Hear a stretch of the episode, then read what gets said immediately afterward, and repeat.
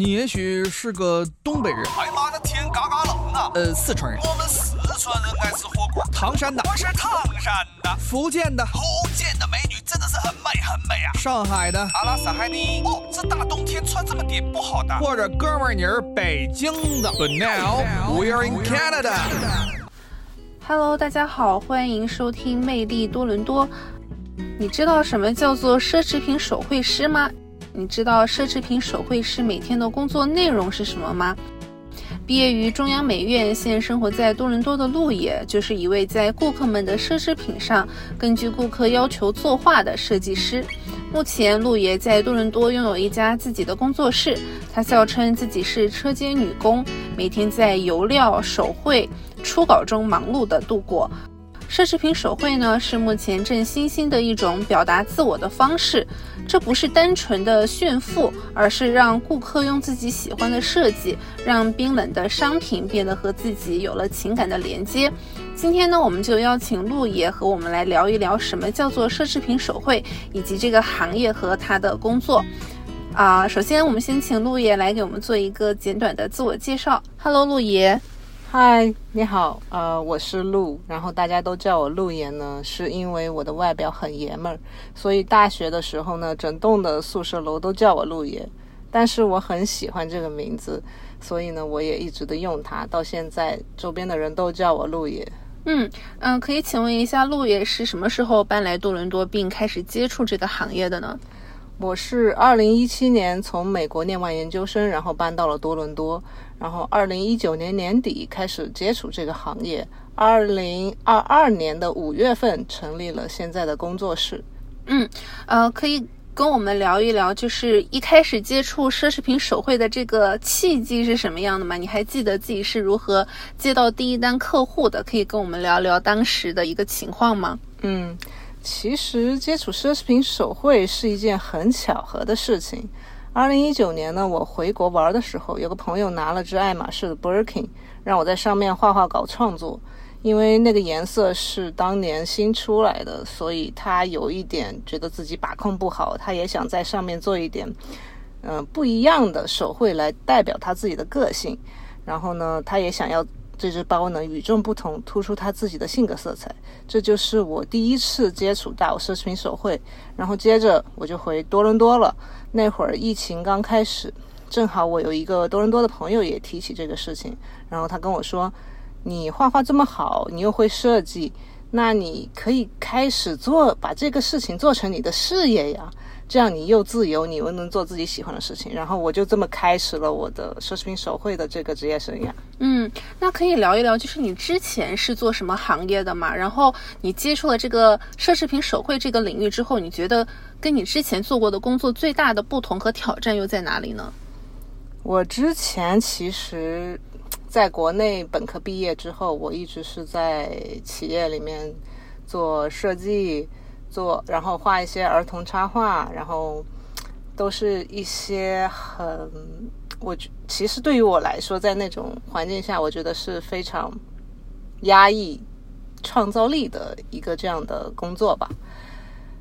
然后接触到奢侈品手绘呢，其实是让我让我觉得这件事情是非常有趣，并且是能够跟人有深度的沟通，然后你能了解到对方他自己的一个心理活动，他的一些需求，他对感情啊，无论是他爱情还是生活上的琐事，或者是他对亲情的这种给予，他是想通过。就通过手绘，然后表达在包包上，无论是他送人还是自己用，我觉得这件事是非常有趣的。你能听到很多不一样的故事，然后你帮助别人，帮助你的客户把这些故事用手绘的方式呈现出来，这件事情会让我觉得很有成就感，很有意思。嗯，OK，那呃，说到这个手绘这个设计，你可以跟我们聊一聊，就是大概的一个。流程是怎么样的吗？比如说你接接到客户的请求，然后他们一般会有什么样的请求？他们会一般会想要画什么样的一个东西在他们的包包上面，或者他们的皮具上面呢？其实通常客户，我的客户，他们有很大一部分是，呃，我想，我想在包包上画一个特别的东西，送给我心爱的人，或者是送给我最重要的朋友。这时候呢，他们会给我提供他们朋友啊，或者是亲人啊，或者是他们喜欢就是朋友宠物的照片提供给我，然后我再我再根据形象，然后做出来。设计也可能是 Q 版卡通的那种形象，也可能是微写实，或者是纯写实的，根据客户的需求来做这件事情。他们会认为就是在包包上，然后画上，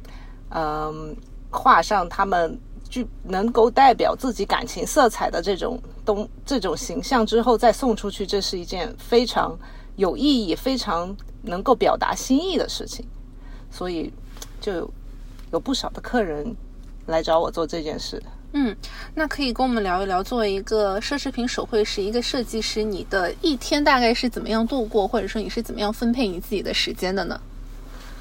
比如早上起来，我一般都会到工作室，先给自己弄一杯咖啡，先清醒清醒大脑，然后再听听音乐。我不会把自己的生活搞得非常紧张，我也不会接非常多的。单子来让我的生活变得特别有压力，因为我能搬到多伦多，我能出国，就是不希望我的生活太有压力，所以我会在自己认为比较轻松的环境中去度过我的一天。然后喝完咖啡，听完音乐，然后我就可可以开始做一些设计，比如我会一天有两三个小时用来做设计，然后三四个小时用来画画。嗯，我觉得这样的分配会比较合理，因为所有的事情我都会安排的比较好，在客户他要求完成的时间点去完成。嗯，一般你跟客户做沟通的时候，你是呃，或者说客人是倾向于跟你面对面沟通呢？你们需要看到实物呢，还是说啊，你们在微信上、在网上就可以完成这个过程？就是一个大概的工作流程是怎么样的？然后一般这个呃作品耗时。呃，平均时间会是多少？通常我的客人他不光是有多伦多本地的，他也有可能是加拿大别的城市，甚至还有别的国家的，比如说美国的。那我们没有办法面对面沟通的时候，基本上都是在手机或者是电话或者语音就。沟通，然后他会把文字的形式发给我，我们在语音捋一遍，然后把这件事情说得更明白、更清楚。如果是多伦多本地的客人，一般会到我工作室来面对面沟通，这样更清晰。他会带着自己的包，然后来坐下来跟我聊他的想法，然后或者是跟我说他的故事。我觉得这还蛮有意思的。嗯，那你有没有遇到过什么比较特别的故事，让你印象很深刻的，或者说一些特别的设计？画呀什么的，你觉得会想要跟我们分享？其实故事其实挺多的，但是呢，这些故事都比较私密，关于自己个人感情的，所以有一些我觉得说出来不太好，但是有一些还是可以说的，比如说自己的狗狗去世了。他会想在包包上画一只自己狗狗的形象，然后每天把它带在身边，然后用这种方式去纪念它，去记住它，就好像狗狗还是每天陪着我一样，陪着他们自己，无论在哪里都可以把这个狗狗随身携带，去到哪狗狗还是依然陪它陪它，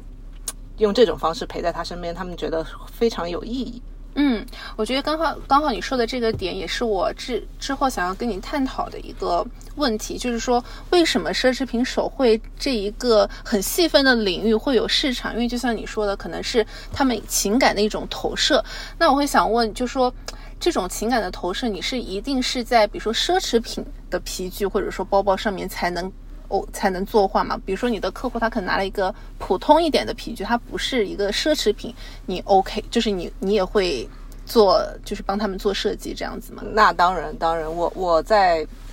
皮具上画画，或者是在任何的物件上画画，不是说一定要是奢侈品，任何的物件我都能在上面进行作画。包括你像前段时间有一个客人，他是个吉他手，然后他就拿了一把自己当年。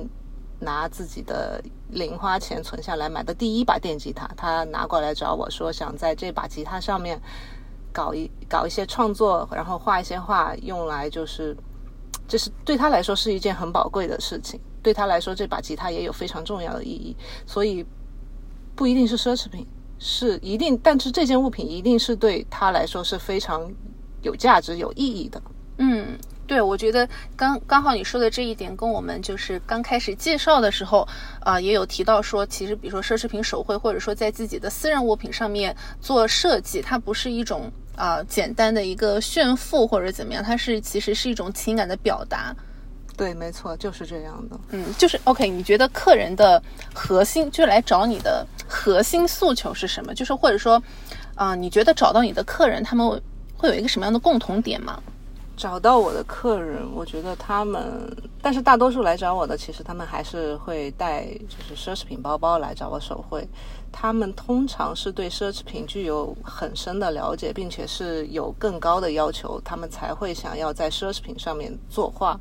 因为最大的奢侈品是什么呢？其实最大的奢侈品就是艺术品，艺术品其实是无价的。用绘画的形式，用艺术的加持，能让你的包或者是让让你的任何物件都能提升，或者是让它的价值更加的有意义。对于个人来说，这就成了一件个人的艺术品了。嗯，刚好你提到艺术品，然后其实我呃也想跟大家就是稍微介绍一下，就是陆爷他自己的工作室里面也有很多的画呀、艺术品啊之类的。就是呃，除了帮客人做设计，你自己平常一些个人的爱好是什么？就是比如说也是跟收藏啊、跟艺术品相关的吗？对，因为我从小就是学画画的嘛，我六岁开始正式的接触画画，然后家里人觉得，哎，你好像很喜欢这个事情，然后就从六岁开始一直学，一直到上了大学本科，也是在专业的艺术院校，然后再到研究生也是跟画画艺术相关的，所以我对这件事情是。对艺术这件事情是有很深厚的感情，所以后来就是，嗯，关于到爱好的时候，关于谈到爱好，我平时就喜欢去逛逛博物馆，看看画廊，去去美术馆，看看别人在干什么，看看那些艺术家他们创作每一幅作品的时候，他们的一个心态是怎么样的。所以我也有时候我赚了钱，我也会买画，嗯，收藏一些我认为在我的经济能力范围之内收藏一些我觉得它是有潜力或者是我喜欢的一些艺术家的作品。嗯，OK，那其实陆爷呢，哦，我知道他除了自己呃帮客户设计之外，然后他也会在社交平台发布一些自己的 vlog，然后甚至还会在社区里面组织一些活动，然后就是嗯。集结一些对艺术、对设计都有呃兴趣爱好，或者在同行业的这些华人们聚集在一起。你可以跟我们聊聊，就是你之前组织过哪些活动，然后这些活动邀请到了什么样的一个嘉宾，或者说一个什么样的形式吗？前段时间吧，大概是七六月份、七月份的时候，我组织过两场，嗯，艺术类的社交活动，在我的工作室。是因为我在做这件事，我在做奢侈品手绘，我在做设计师的时候，我也结识到了不少在多伦多创意圈的朋友们。他们有摄影师啊、室内建筑师、建，然后还有平面设计师、交互设计师等各各类的设计师，然后还有艺术家、乐队主唱、音乐家，还有一些时在时尚圈活动的人们。然后，但是他们。有一个共同特点，就是他们我们都是热爱艺术的人，然后我们也并且非常我们也非常的单纯还有真诚，所以我呃也他们有有时候呢也会找到我说，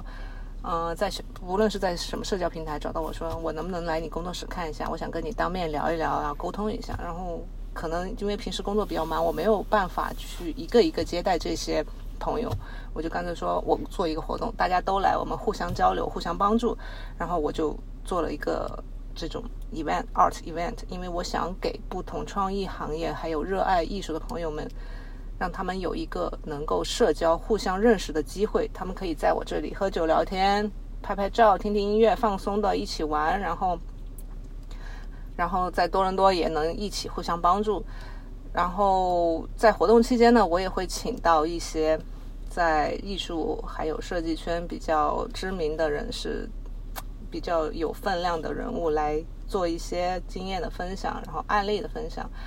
就是社交的同时，也让大家能有一些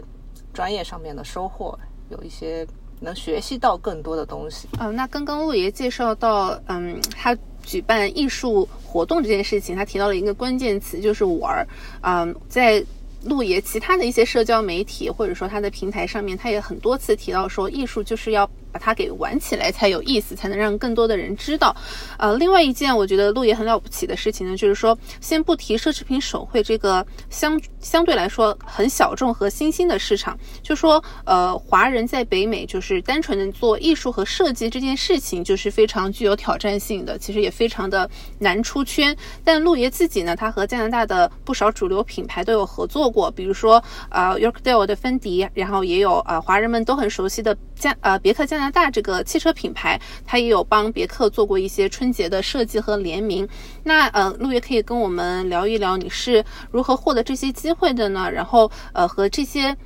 当地的这种主流的品牌合作是一个什么样的一个契机跟形式？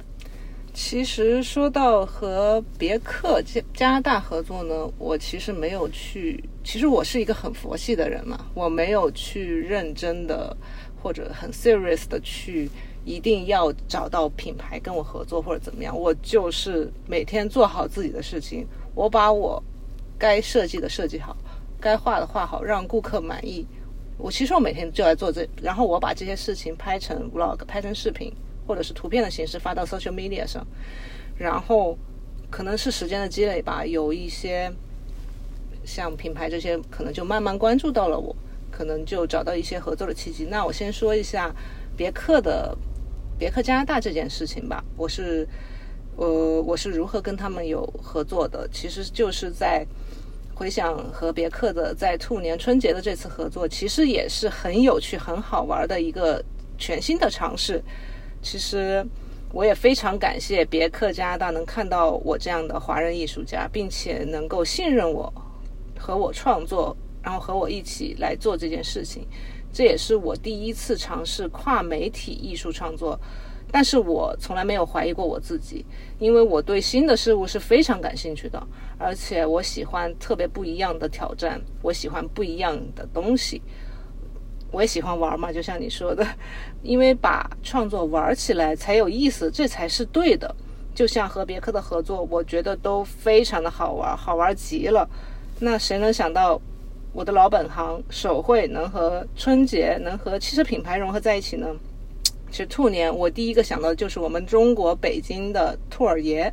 顺其自然自然的呢，就以兔儿爷的形象为设计灵感，创作了两只兔子，一男一女的兔儿爷形象，就是非常符合我们当下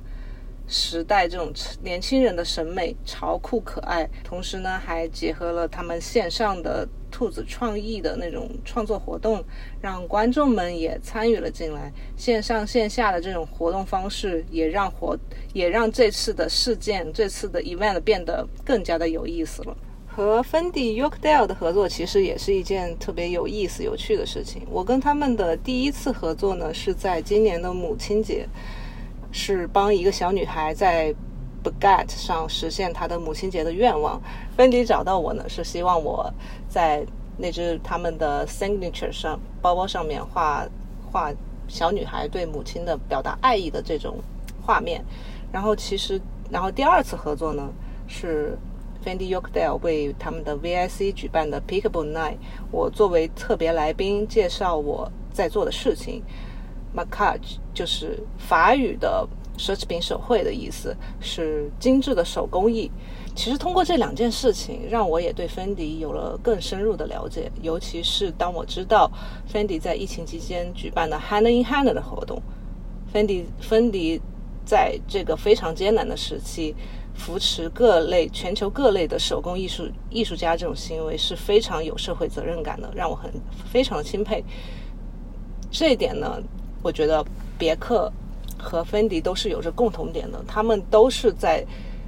帮助以及让我们这些怎么说，让我们这些手工艺术家能够被大众看见，给到我们这样一个机会，让我们能够实现就是自己的价值，然后被更多的人看到，让我觉得是非常感动的事情吧。根据你刚刚的这个介绍呢，我觉得这其实是一个。嗯，相辅相成的一件事情，就比如说，呃，像我们刚刚提到的主流品牌比如加拿大，或者说芬迪这样的奢侈品，它能看到，呃，像陆爷这样的设计师，其实也是因为我们呃华人的这个影响力在社区里面越来越大，所以他们需要一些呃能够代表华人、代表我们这个艺术家精神的一些人来跟我们这样的社区产生共鸣。那作为一个嗯华裔的艺术家在加拿大进行创作，你觉得自己面对的一个最大的挑战在哪里呢？或者说你之后嗯希望通过自己的努力？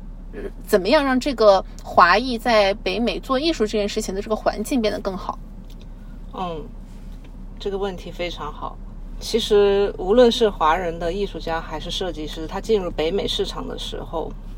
其实都不容易。但是我觉得有几个关键的点吧，是我总结出来，我觉得还是非常有必要跟大家分享一下。一是你要塑造自己的个人品牌。因为首先你要在一个市场，尤其是不属于华人，是一个北美全新的市场，你首先要做的就是要站稳脚跟。你需要一个独特的个人品牌，你要用你的视觉语言来表达你自己，传递你自己。你要有让人能一眼就能认出来这是你作品的创作，这就是你的招牌。当人们看见了，他就无法忘记。然后我觉得社交媒体也是很重要的。你可以像我自己就会借助小红书啊、Instagram 啊这些这些社交平台来展示我的作品，展示我每天做所在的工作，这样你就会吸引到潜在的客户。比如说，你看 Fendi、Yorkdale、Buick Canada 都是通过社交媒体找到了我。这一点，社交社交媒体做起来也是非常重要的一点。还有你的社交网络。你一定要多去参加各种活动、艺术或者设计的展览，建立关系。这这这些活动也是帮助你找到你潜在的客户的方式。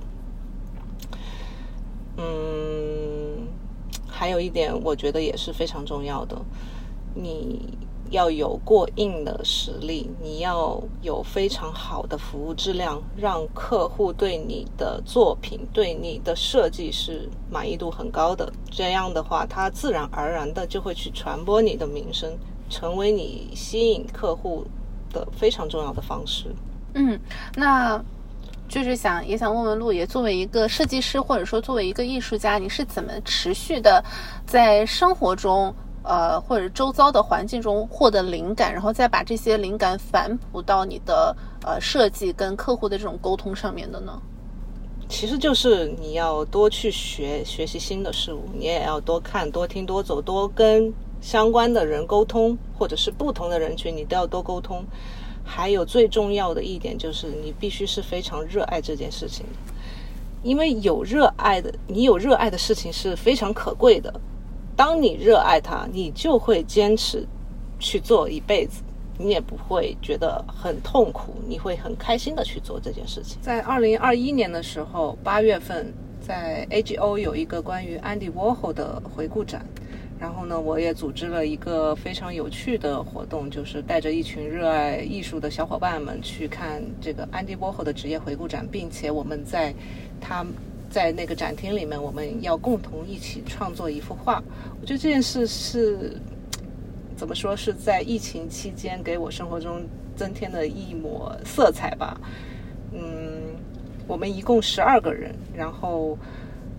背着，在这个其实，在这个活动之前，我给大家都设计了一个帆布袋，我们都背着同样的帆布袋，然后一起进到展厅，然后一起在展厅里面看着安迪沃霍的各种画。当看到，当看到一定的时间段，比如半个小时之后，我会通知大家说，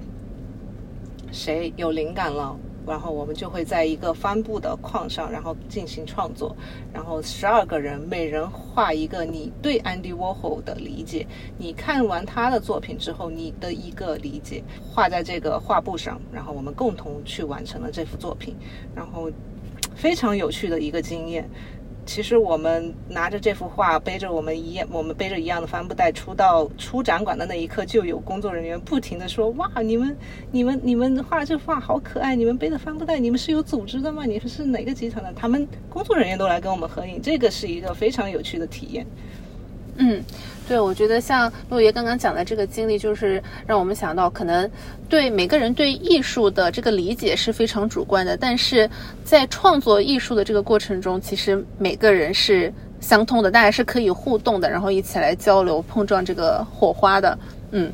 那还有一个问题很好奇，想要问陆野，就是会不会有很多朋友或者说家长看到你现在完全靠艺术、靠设计养活了自己，然后他们也会来找你讨论说，哎，我以后也想要学设计，我以后也想学画画，因为我也像像你一样做一个独立的设计师，然后以后可以赚很多钱，可以开自己的工作室，会有这种情况吗？会会会会有，确实是这样。其实呢，我认为我是一个很幸运的人，能通过画画设计来养活自己，也开了一个工作室。正好说到这个事情呢，前段时间有个朋友到工作室来找我，然后他就跟我说，他也说，他说我想学画画，我就问他你为什么想学，他就说我想赚钱。那当然，我也很直白的告诉他，我说你想赚钱的话，你就不要学画画，你应该去学怎么赚钱，因为十个画画九个穷。画画这件事情是真的很不容易。其实说到底呢，画画这件事情不属于穷人，因为有没有人告诉你，伦勃朗的爸爸是磨坊主，塞尚的爸爸是经理银行，达利的父亲是一位公证员，安格尔的爸爸呢是皇家美术学院的院士。这些人都家庭非常殷实，让他们有足够的精力投入到画画上面，也有足够的底气失败，从头来过。不用担心第二天的饭钱哪里来，也不用担心颜料和画布的钱怎么节省。所以，我们有时候可以看到或者听说某一位画家穷困潦倒，但他最后出了名儿。但是你没有意识到，能够有点名气的穷画家就那么个十来个。所以呢，为了赚钱去学画画呢，就趁早放弃这个想法，因为这样只会越来越穷。嗯，那在。嗯，就是你所认识的一些画家中，或者说你知道的案例里面，有没有你觉得就是把，呃，艺术跟商业结合的很好的？因为可能我们普遍人的想法，好像觉得画家或者说艺术家，他就是跟清呃跟清贫挂钩的，好像你沾到钱，沾到这个呃金钱方面，就你就有铜臭味了，你的这个艺术就不纯粹了。就是这方面，你有什么自己的见解，或者说想要反驳的点吗？哦，我觉得真的不是，因为艺术它是跟经济的繁荣是密切相关的。我很喜欢一个当代艺术家叫村上龙，因为他就是从不避讳的去谈钱，然后也看到过他曾经这样反驳过，就是别人来质疑他说。今天很多艺术家都是些穷酸的廉价的人才。如果你要创作出让人感兴趣的作品，当然就要先投资金钱，也要先有钱。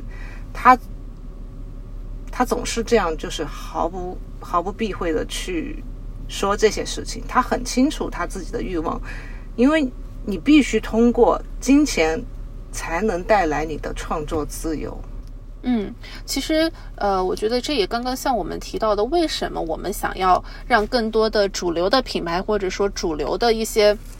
嗯，机构能够看到华裔艺术家在现在呃在这个环境的一些挣扎跟挑战吧？因为确实不是说所有喜欢艺术的人，他们家都很殷实，都能够。支持他，那还是会有一些，呃，喜欢艺术的，但是他可能经济条件没有那么够，他还是有一段可能要挣扎在温饱线上的一个这个过程。所以说，我们也会希望采访像陆野这样的人，然后让更多的人了解到这个群体，然后来，嗯，资助这样的群体，让更多可能有才华的，但是还没有被看到的艺术家们能够发光，然后能够让更多人看到他们的闪光点。对，没错，他们需要的，就像我们这样的人，真的非常需要这样的机会。其实还是那句话，就像我之前说的，你把你该做的事情，你每天要做的事情都做好，你热爱这件事情，你就一直去做它。但是你也要考虑到，你是不是有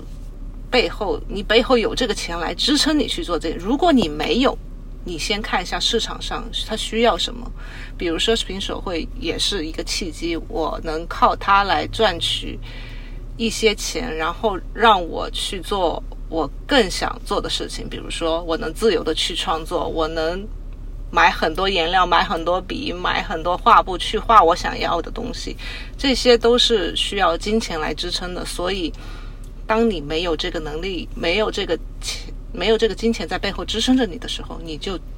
看看市场上缺什么，我能给大家提供什么，然后来找到一个谋生的方式，然后再慢慢的去实现自己的创作自由。嗯，在新的一年，就是嗯，陆爷对自己的工作室啊，或者说品牌的合作上面有什么新的计划跟展望吗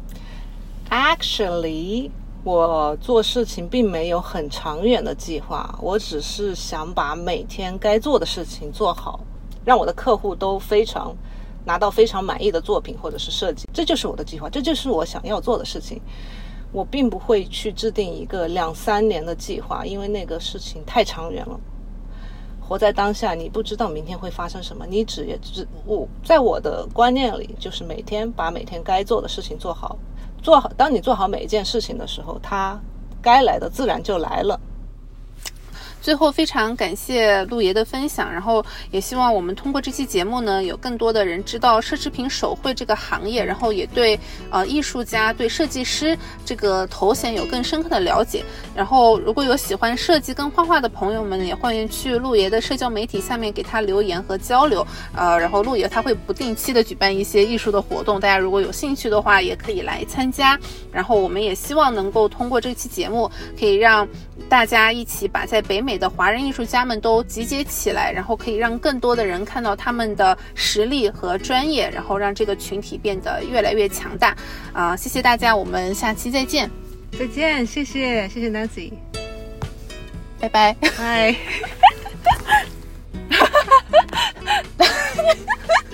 疯狂的查找，重来，不呀，重来。